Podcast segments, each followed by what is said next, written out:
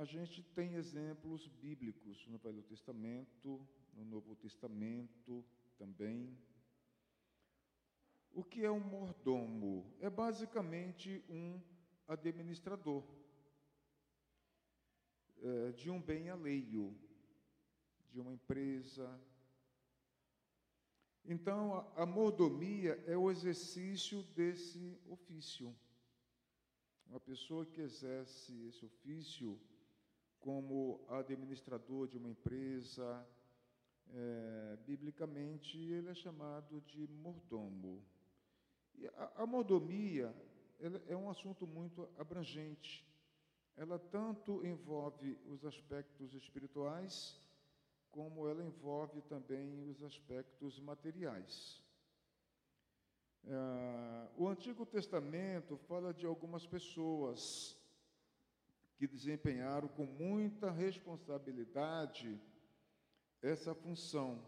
Eu quero aqui destacar dois exemplos no Velho Testamento que desempenharam com muita responsabilidade, com muita competência essa função. O primeiro exemplo que eu quero aqui trazer para vocês é o mordomo Eliezer. Quem foi ele? Ele foi mordomo de Abraão. Isto é, a pessoa que governava tudo o que o patriarca Abraão possuía.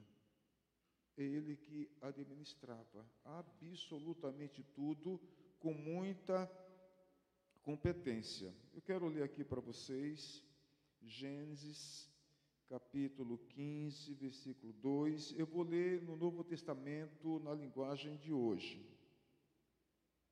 Gênesis capítulo 15, versículos 2. Deixa eu ler para vocês aqui.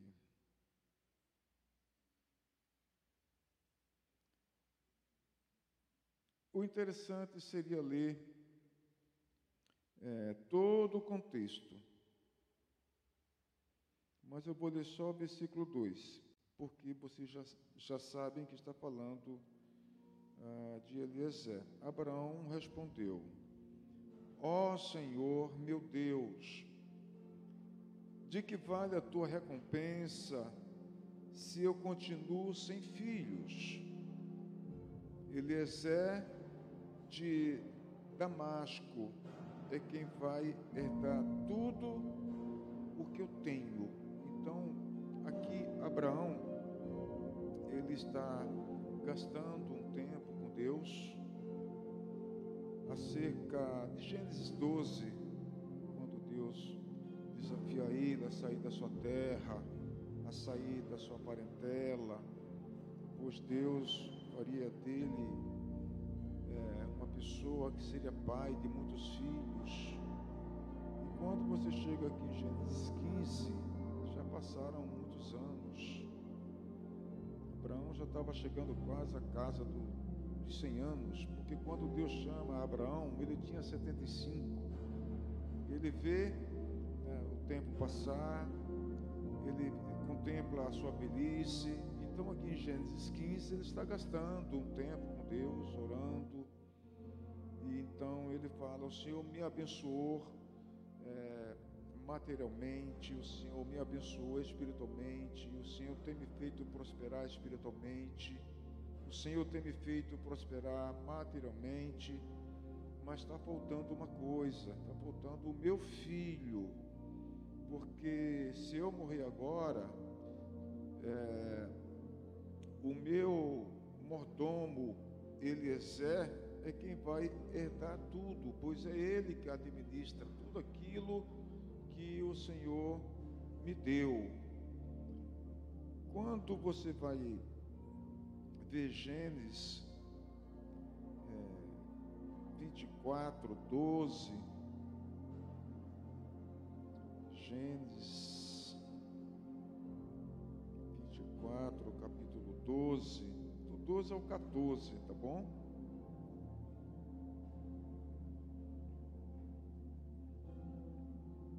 Gênesis 24, do 12 ao 14. Aí ele orou assim: Ó Senhor, Deus do meu patrão Abraão, faze com que tudo dê certo e seja bondoso para o seu patrão. Quem está orando aqui? Quem é, pessoal? Ele é Zé. O contexto aqui é quando Abraão pediu para que ele fosse a sua parentela escolher uma esposa para o seu filho Isaac. Então, esse aqui é o contexto. Então, ele chega ali na região que Abraão havia orientado e ele faz essa orientação aqui. E o versículo 13, ele fala: estou aqui perto do poço, aonde as moças da cidade vêm para tirar água. Vou dizer a uma delas: Por favor, abaixe o seu pote para que eu beba um pouco de água. Se ela disser assim, beba, e eu vou dar água também para os seus camelos, que seja essa moça que, que escolheste para teu servo Isaque. Se isso acontecer, ficarei sabendo que foste bondoso para o meu patrão então aqui você percebe esse mordomo cuidando também é, da responsabilidade de encontrar uma esposa é, com a, a, descrição que o seu patrão havia lhe dado. E ele então ora a Deus, é, pede confirmação de Deus, ele tem um plano e ele fala assim: Eu vou colocar esse plano em prática, que é isso que a gente acabou de ler aqui. Se der certo, eu sei que é a sua vontade e assim eu vou poder levar para o para Isaac, filho do meu patrão, aquilo que é um desejo do teu servo Abraão. Então, a, o, o mordomo, você percebe que ele é uma pessoa confiável e o patrão confia nesse mordomo. Então, quando nós falamos mordomia cristã, significa dizer que a gente precisa é, saber identificar, tanto no Velho Testamento como no Novo Testamento, é, os exemplos bons, principalmente no Novo Testamento, tem exemplos bons, mas tem exemplos ruins também e ficar com aquele lado que é bom, aquele lado onde a gente faz tudo para agradar o nosso Senhor. No caso aqui, ele estava fazendo de tudo para agradar o seu Senhor, o seu patrão, Abraão. Então a gente precisa ter essa compreensão aqui. Um outro exemplo que eu quero trazer para vocês sobre mordomia cristã no Velho Testamento é José. Antes de se tornar governador do Egito, a gente às vezes esquece que é, José foi mordomo da casa de Potifar. Nós nos esquecemos disso. Isso está em Gênesis capítulo 39, versículos 4 e 6. Gênesis 39, versículo 4 e também o versículo 6. Deixa eu ler para vocês. Tudo aqui está no Novo Testamento, na linguagem de hoje.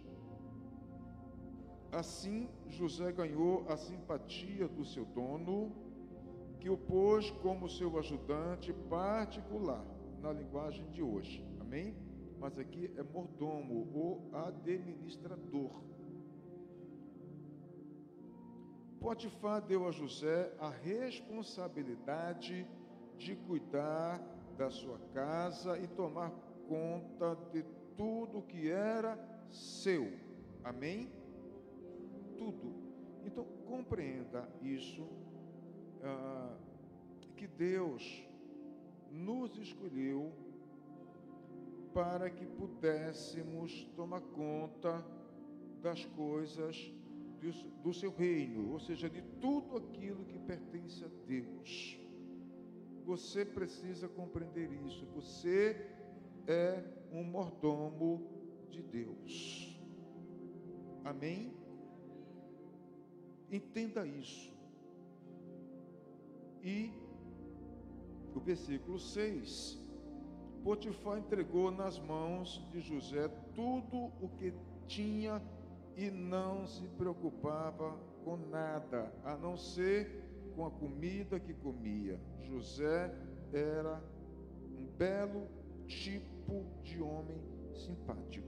Ou seja, esse homem, a única preocupação dele era em fazer as refeições.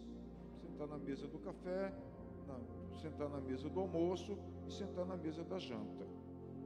As demais coisas era José que cuidava. Então eu trouxe aqui dois exemplos no Velho Testamento de mordomia, para vocês entenderem como é que funcionava no Velho Testamento. Então eu quero trazer para os dias de hoje é, uma reflexão sobre a mordomia dos bens materiais. Isso já para os dias de hoje. Amém, queridos? Bens materiais. Então, o cristão e as finanças. Então, o cristão e as finanças significa você e a sua finança, ou seja, você administrando a sua finança. É, em outras é, palavras, chama-se educação financeira. Você e a sua educação financeira como fruto do seu trabalho. Então, na mordomia dos bens materiais, você deve trabalhar de forma muito honesta. Você viu José trabalhando de forma muito honesta. Você viu Eliezer trabalhando de forma muito honesta. Era um trabalho, não era um trabalho? Então, trazendo para os dias de hoje, você também tem que trazer a sua compreensão, é, é, esse caráter da honestidade. Por quê? Porque você trabalhando de forma honesta, você vai garantir a sua sobrevivência financeira, ou seja, você vai é, adquirir a confiança da sua empresa, você vai ter estabilidade, você tem grandes possibilidades de crescer dentro dessa empresa, é, assumindo cargos, assumindo funções, você vai poder planejar a sua vida financeiramente, você vai poder fazer um planejamento de longo prazo, e por trás disso está o caráter da honestidade. Então você está sendo mordomo das suas finanças. Me entende isso? Através do seu trabalho. E é interessante que desde o Gênesis, após a queda, o homem emprega esforços se eu ler capítulo 3 de Gênesis, vou ler só um versículo só, com o suor do seu rosto, porque está lá, você vai ler e você vai ver né, o que é que Deus é, reflete acerca desse assunto. Gênesis capítulo 3, vou ler só o versículo 19. Só esse aqui já está bom. Mas você deve ler todo o contexto. Você sabe que é assim que eu penso. Amém? O que está antes, o que está depois. Olha só o que é que Deus está aqui comunicando a esse homem que pecou. Terá de trabalhar no pesado e suar para fazer com que a terra produza algum alimento. Deus está falando para Adão. Ou seja, em outras palavras, Ele está falando assim: você agora vai ser mordomo das suas finanças. Você deve trabalhar honestamente para garantir a sua sobrevivência. No caso de hoje, a sua sobrevivência financeira. É isso que Deus está falando aqui para Adão. Isto até que você volte para a terra, ou seja, é por toda a vida. Enquanto você tiver vida, é assim que você tem que viver pois dela você foi formado, você foi feito da terra e vai virar e vai virar terra outra vez. No Novo Testamento da linguagem de hoje, que fica uma linguagem mais compreensível. Então Deus está falando, enquanto eu é, sustentar o teu fôlego de vida, você precisa assumir uma responsabilidade é, com você mesmo. É. E a responsabilidade é essa que nós estamos aqui refletindo. Amém, queridos? Responsabilidade. Educação financeira. Nós cristãos precisamos ser maduros acerca desse assunto de modomia cristã. Isso aqui é responsabilidade sua. Abraão delegou tudo para Eliezer e tudo era responsabilidade de Eliezer. Potifar delegou tudo para José e tudo era responsabilidade de José. Ou seja, é 24 horas por dia, sete dias na semana. E entenda que isso aqui é algo que se você não se empenhar para ser um mordomo por excelência, Deus não vai fazer aquilo que é responsabilidade sua. Muitos cristãos estão passando por muitas dificuldades porque é, são negligentes acerca dessa responsabilidade. São negligentes com as suas responsabilidades dentro das funções que exerce dentro das empresas onde Deus os colocou. Não são bons exemplos.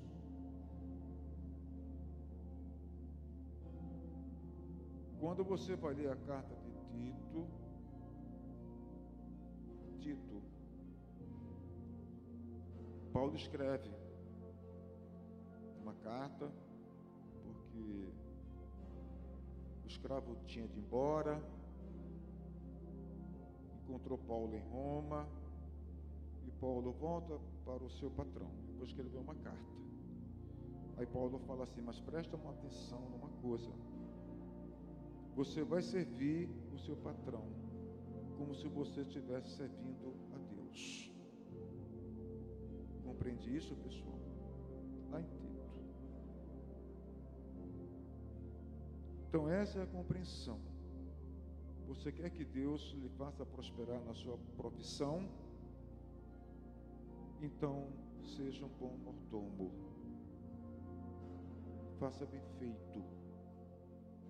Porque Deus é quem vai fazer você prosperar. Deus vai abrir os olhos quem pode te levar degraus acima nesse ambiente que você está. Deus pode fazer isso. Não é o homem que vai fazer, Deus vai usar alguém. E esse alguém está lá. E ele vai perceber. E você vai perceber que você será recompensado. Amém? É isto. Para obter os bens de que você necessita, isto é feito de maneira constante. É como Deus falou para Adão: é até você morrer. Estão entendendo? Eu vou ler para vocês 1 Tessalonicenses, versículo 4, versículo 11. 1 Tessalonicenses, versículo 4, o capítulo 4, versículo 11. Capítulo 4, versículo 11. Isso aqui é uma carta, seria interessante vocês lerem a carta, que vocês vão entender o início, o meio e o fim, tá bom? Mas eu vou ler só o versículo 11 do capítulo 4 de 1 Tessalonicenses. Paulo está escrevendo a carta para essa igreja e ele fala: procurem viver em paz, tratem dos seus próprios assuntos e vivam do seu próprio trabalho, como já dissemos antes. Então você percebe aqui a palavra mordomia.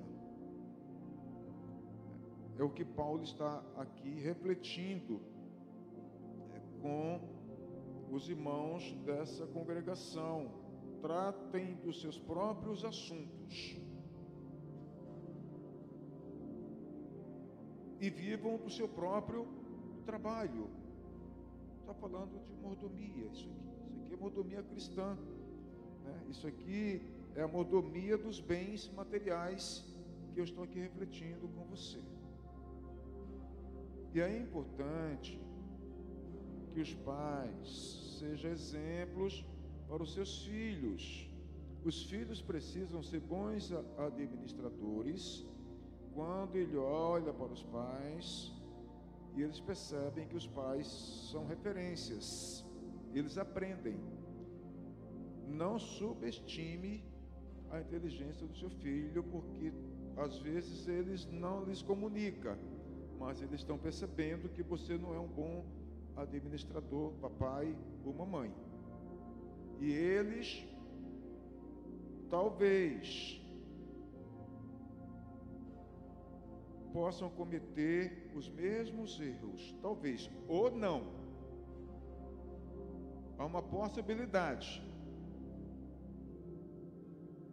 Há uma possibilidade. Isso é modomia cristã. Então, nesse aspecto, queridos, aqui,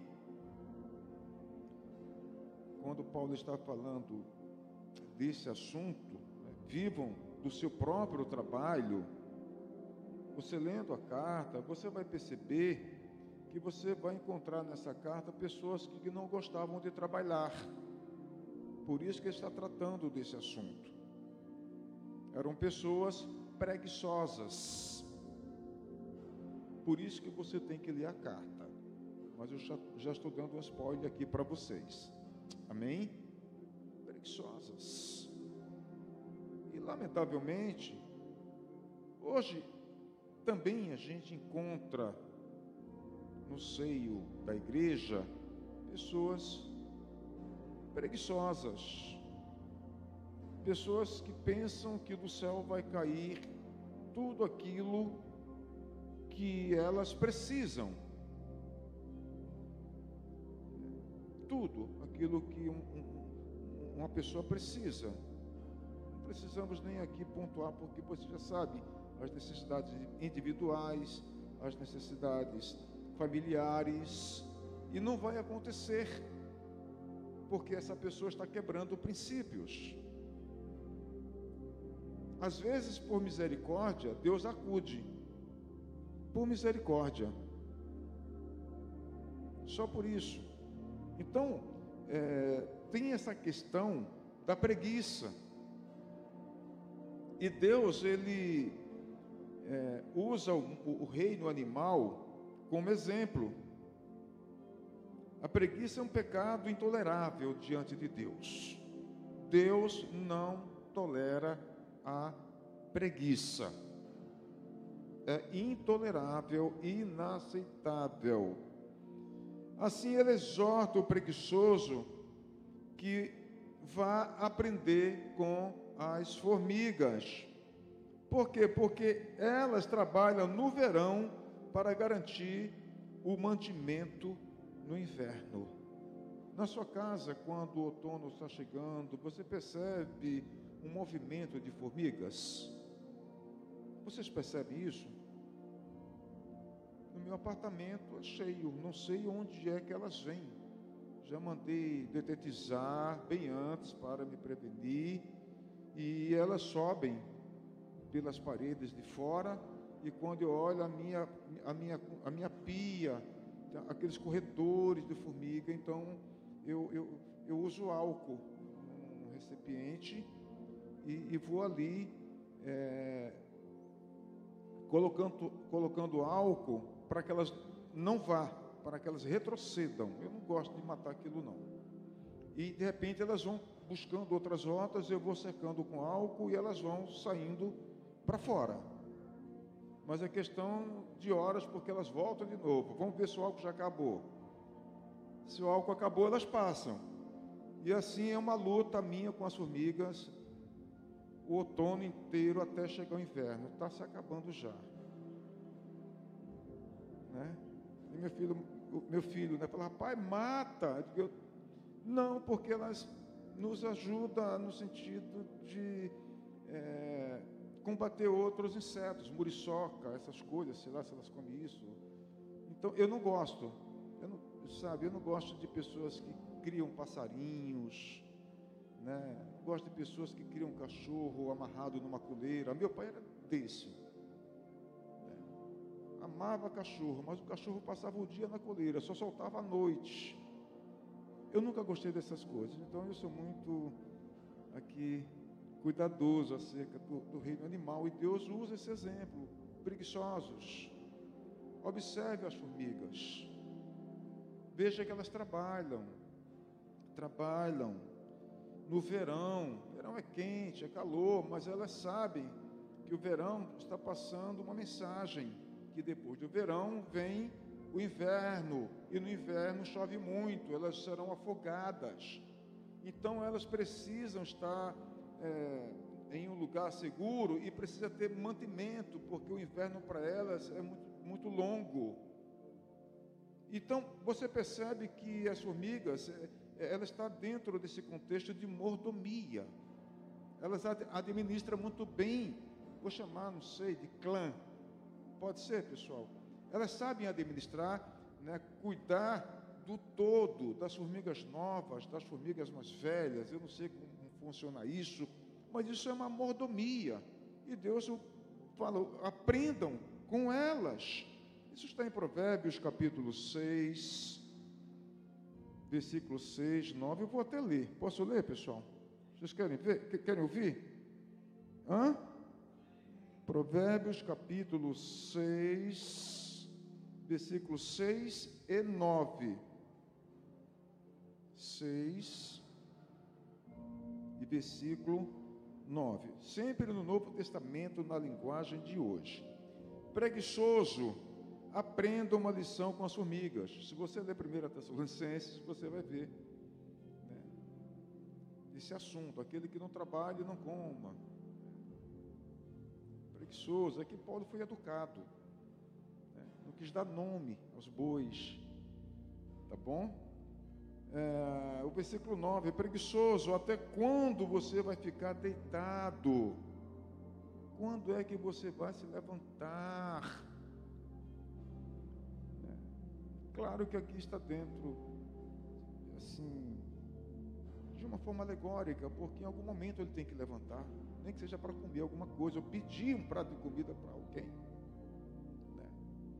Então, é isso que estava acontecendo. O 10, 26 também.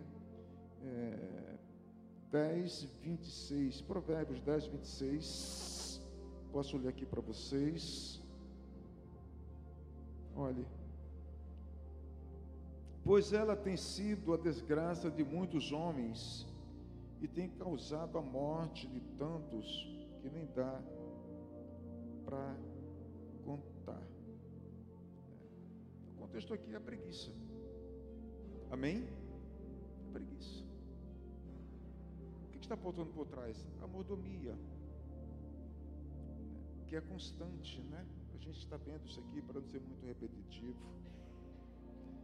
Então, dentro da mordomia dos bens materiais, a gente é, pensamos, refletimos, refletimos, refletimos nas finanças. E eu quero trazer um outro ponto aqui é sobre o cristão e as riquezas. O primeiro ponto, qual foi, pessoal? O cristão e as finanças. Amém? Não vão esquecer? Estamos falando de que tema? Modomia cristã. Ela é bem ampla, tanto no aspecto material como no aspecto espiritual. Eu escolhi esses três pontos aqui. Mas tem também a mordomia da vida, a, a mordomia do amor. É bem amplo o assunto. Eu trouxe um assunto que é bem interessante e necessário para todos nós hoje. Então, finanças, está claro para vocês? Muito bem. Então, o cristão e as riquezas. Eu quero aqui é, refletir com vocês que Deus não demoniza a riqueza, nem diviniza a pobreza. É o extremo. Sabe, muitos cristãos optam pela pobreza porque eles falam que o amor ao dinheiro é a raiz de todos os males.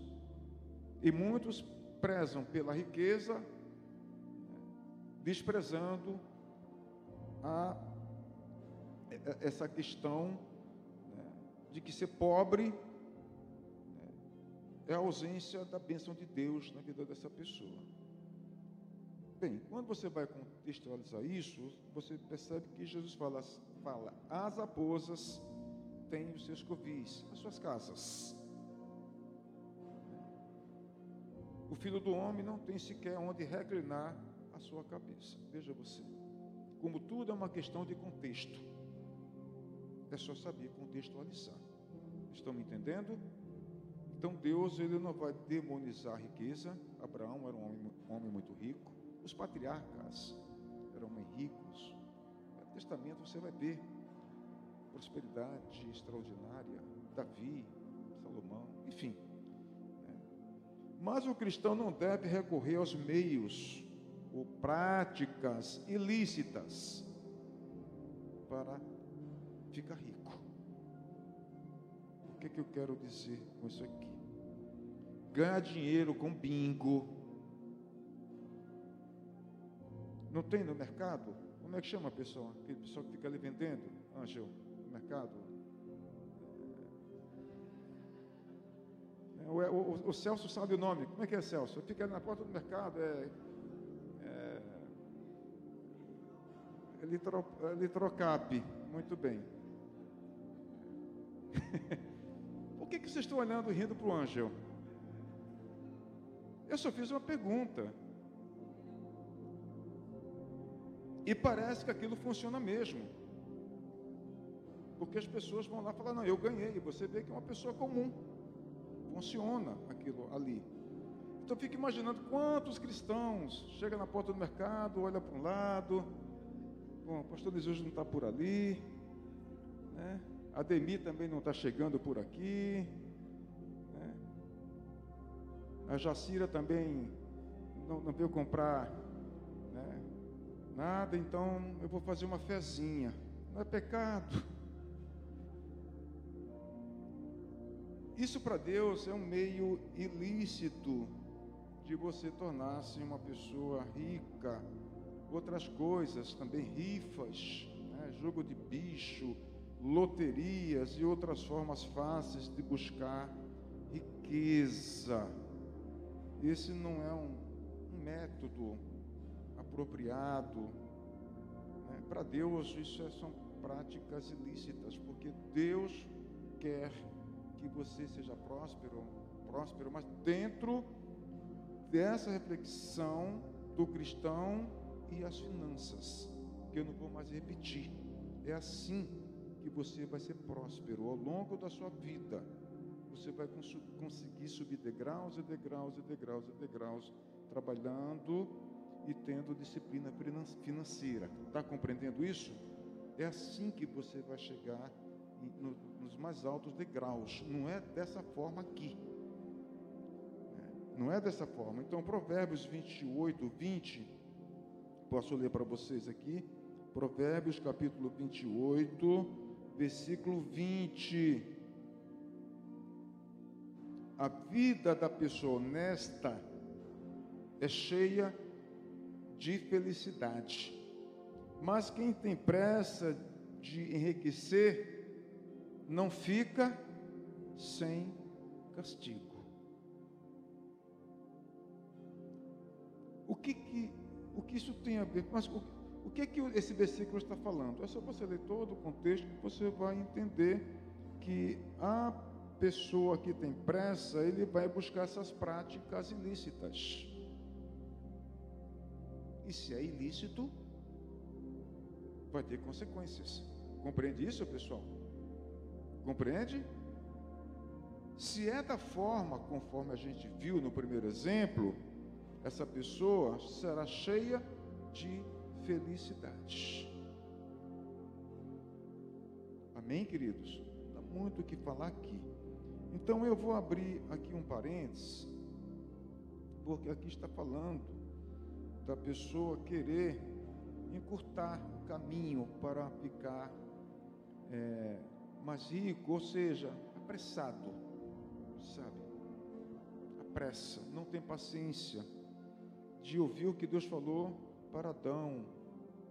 Seja constante, trabalhe toda a vida e você vai conseguir. Então as pessoas querem quebrar esse princípio e são apressados.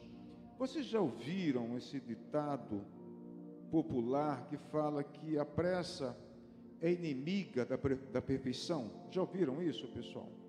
Sim ou não? Todo mundo já ouviu isso?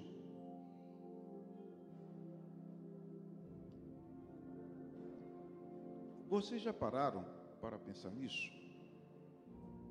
A pressa é inimiga da perfeição. Para vocês entenderem aqui, Provérbios 28, 20.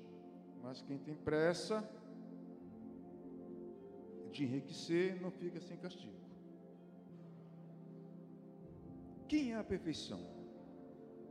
A pressa é inimiga da perfeição. Quem é a perfeição? Quem é, pessoal?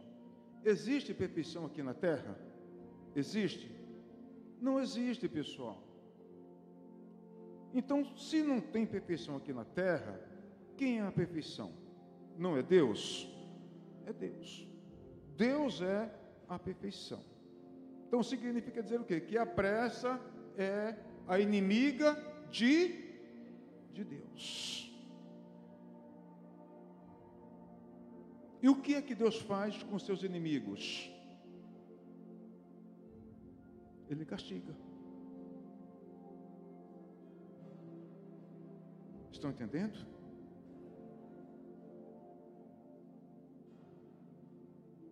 O que, que a pressa pode causar na vida de uma pessoa?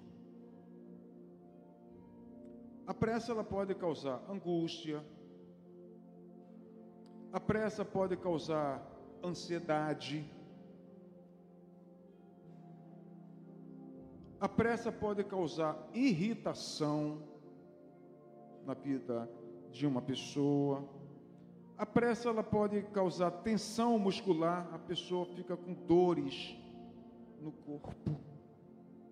A pressa pode causar taquicardia na vida de uma pessoa problemas gastrointestinais. A pressa.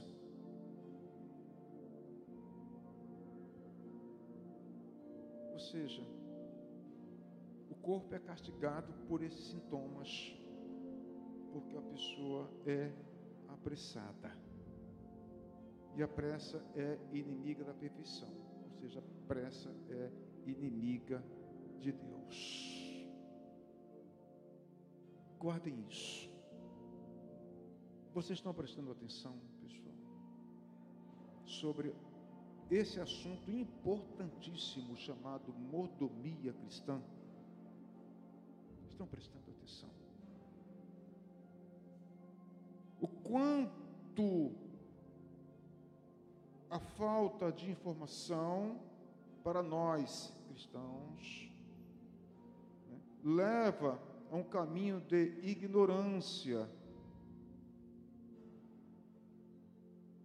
E a gente não percebe né, que nós não estamos crescendo. E muitas vezes não é por falta de oração, muitas vezes não é por falta de jejum. A gente ora, a gente jejua. Senhor, me ajude. Mas o que é que está faltando? essas informações. Educação financeira, sabe?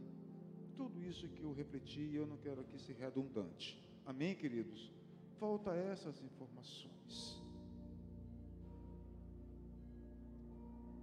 Irmãos, eu não sei se eu sou um exemplo. Não sei. Mas há muito tempo atrás, minha esposa sentou comigo numa mesa. Ainda não tínhamos o Vitor, não tínhamos a Vitória, e ela educadamente sentou e falou assim: Olha, eu ganho X, você ganha Y, morávamos de aluguel lá em São Vicente, ali na praia do Itararé. Um apartamento pequeno, casamos e fomos para lá. Casamos, não tínhamos nem sala, só tínhamos a geladeira, o fogão e um armário, um guarda-roupa e uma cama. Depois de um ano não tínhamos as complementações. Foi quando ela falou: se nós, ela, olha que ela é sábia. Ela colocou no plural nós. O problema não era ela, era eu. Compreende, pessoal? Mas ela foi sábia, ela falou nós. Se nós soubéssemos administrar os nossos salários. Eu ganho X, você ganha Y. Daria tanto. Pagávamos o aluguel e sobraria tanto. Nós conseguiríamos comprar o sofá, nós conseguiríamos comprar estante. Naquela época era charme ter uma estante da, daquelas grandonas na sala. Hoje são hack, hack, que chama? Hack, né? E uma televisão com aquele tubão que batia na parede, ela quase que no meio da sala, assim. Aquilo era lindo, aquela coisa enorme, que esquentava, era um calor violento, enfim, de tubo, né? Uma mesa. Aquilo me quebrou, Paula.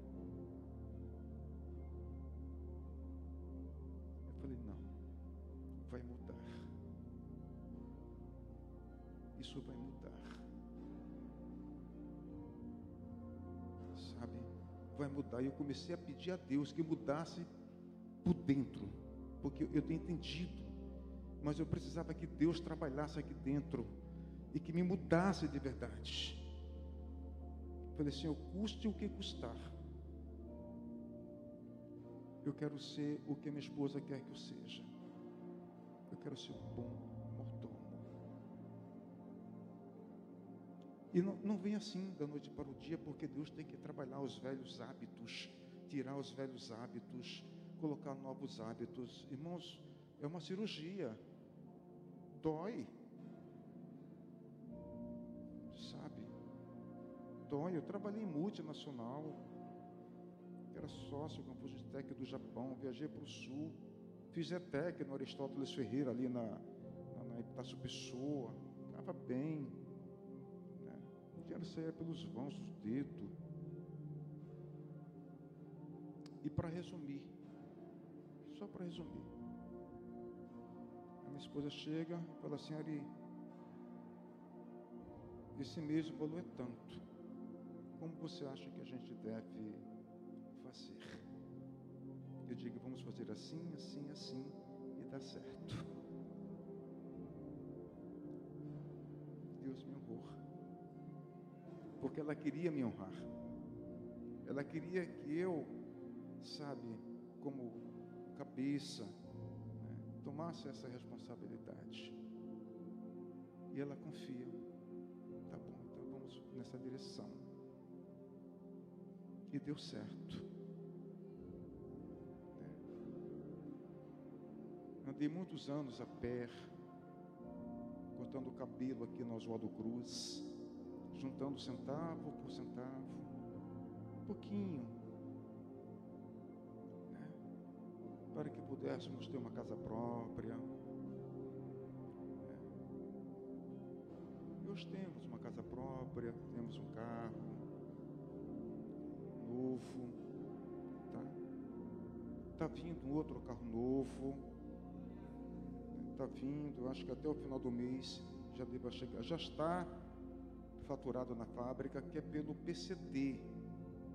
Eu, eu quero até pegar um domingo que, que a igreja esteja lotada para me informar vocês, vocês que têm uma doença né, e o seu médico constatar né, que essa doença lhe dá direito a você comprar um carro com todas as isenções do governo, se ele te assinar um laudo,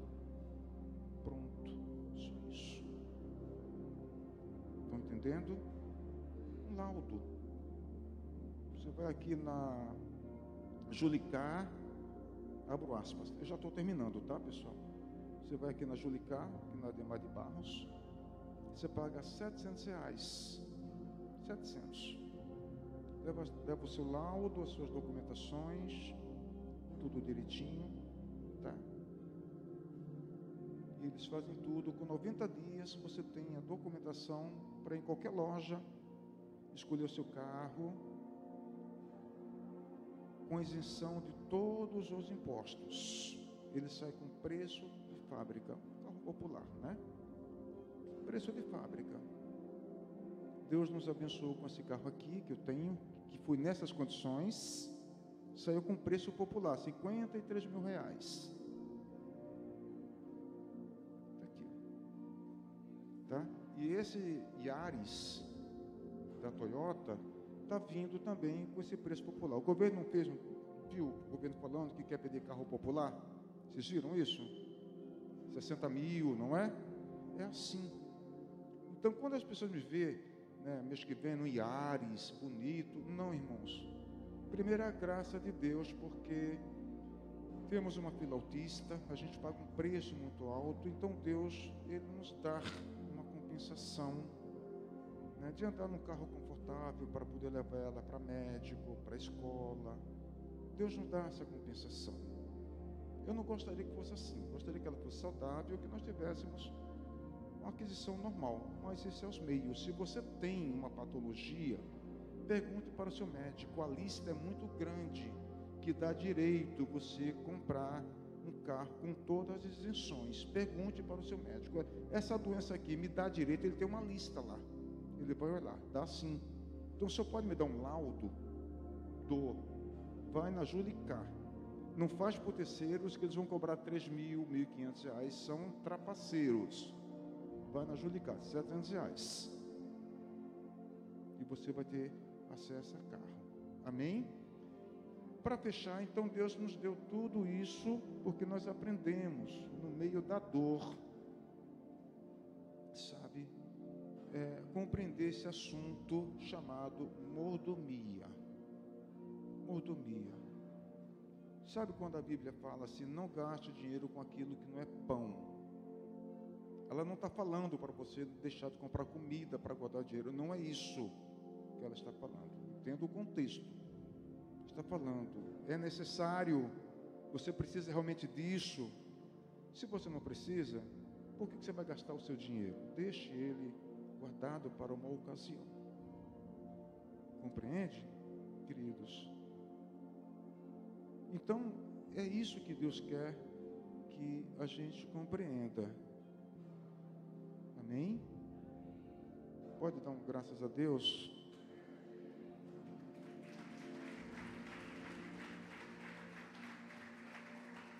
Vou encerrar.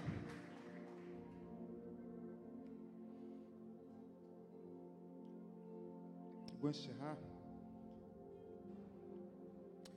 Deixa eu ler para vocês 1 Timóteo 6,10, só para fechar esse assunto aqui, tá? 1 Timóteo 6,10. E aí eu vou fechar o último tópico aqui. Obrigado, querido.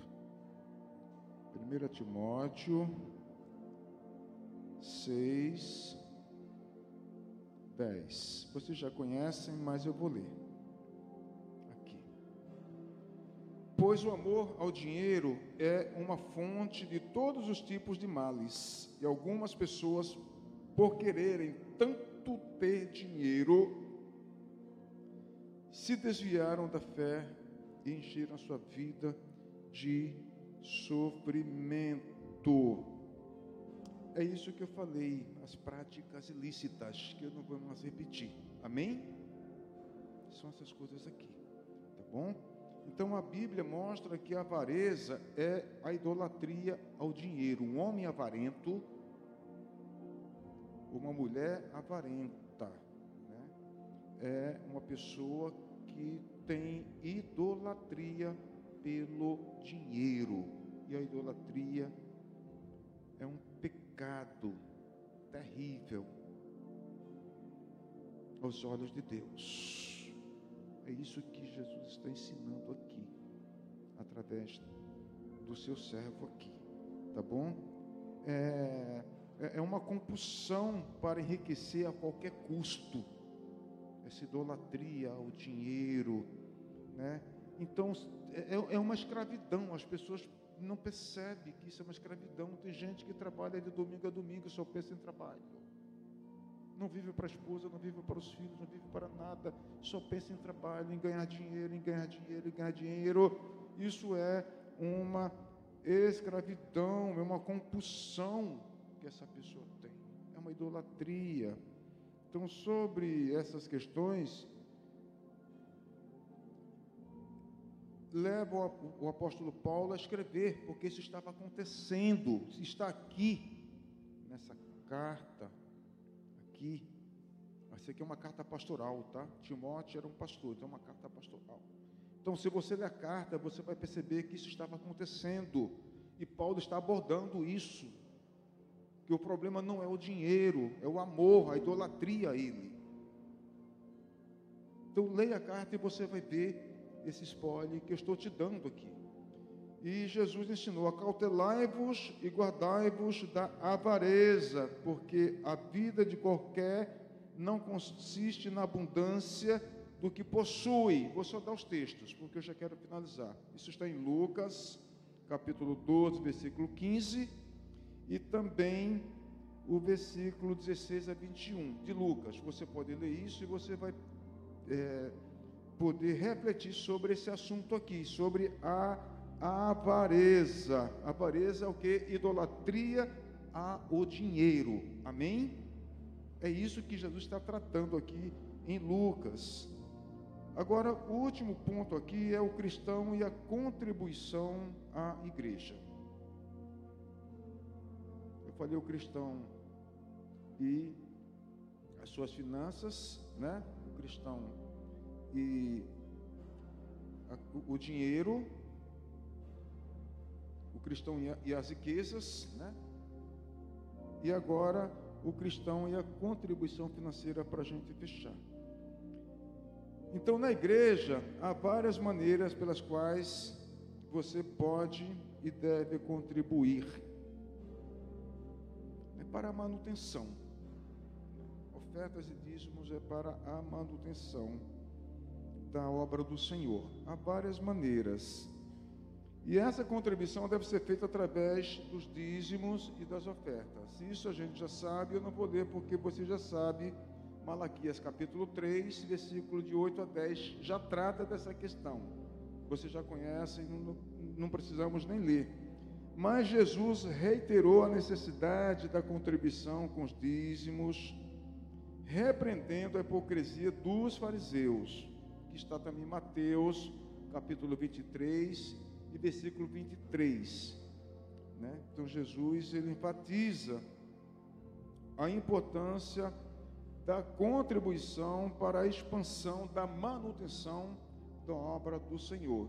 Mas o interessante não é você só ler é, Mateus 23, 23. Leia todo o contexto. Porque se você ler só 23, você vai ficar, mas o que, que isso quer dizer? Leia para frente, leia para trás e você vai entender que Jesus está falando exatamente disso. Tá bom, queridos? Pois há inúmeras necessidades na igreja que requerem as contribuições de todos nós. Isso nós já sabemos. A importância é, da gente trazer nossas contribuições para a casa do Senhor. Então, essa síntese, esse resumo da mordomia dos bens materiais cristão, isso que eu trouxe aqui para vocês, tirando aquela introdução do Velho Testamento, envolve essas três coisas: envolve as finanças, envolve as riquezas e envolve a contribuição na igreja. Envolve esses três aspectos aqui. Sobre a, essa mordomia cristã. tá bom? Que envolve os bens materiais. Essas três coisas aqui. Então, somos mordomos dos bens espirituais de Deus, amém? Mas somos mordomos também dos bens materiais concedidos por Deus para as nossas vidas, concedidos por Deus para a igreja. Isso é ponto. Então, se realizarmos nossa mordomia para a glória de Deus, conforme os exemplos que eu trouxe aqui, com gratidão pelos bens adquiridos, gratidão a Deus pelas aquisições né, que temos adquiridos, seremos recompensados. Se você crê nisso, pelo Senhor, você será recompensado, muito recompensado. Eu vou chamar Agora são os avisos, né? E aí na sequência eu vou fazer o momento financeiro depois eu quero orar por vocês. Sabe o que, que nós precisamos, queridos? Quando você olha para José, você pensa que ele era uma pessoa comum? Não. Deus deu a ele um dom. Pode vir, Jefferson. Deus deu a ele um dom.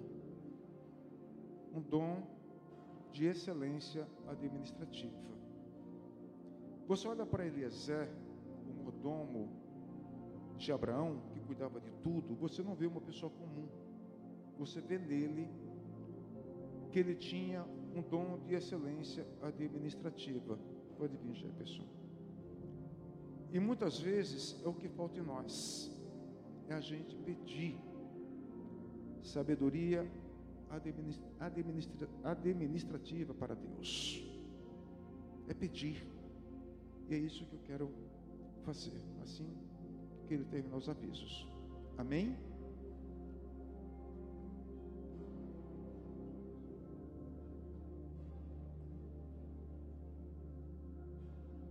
Graça e paz, boa noite. É, temos algum instante?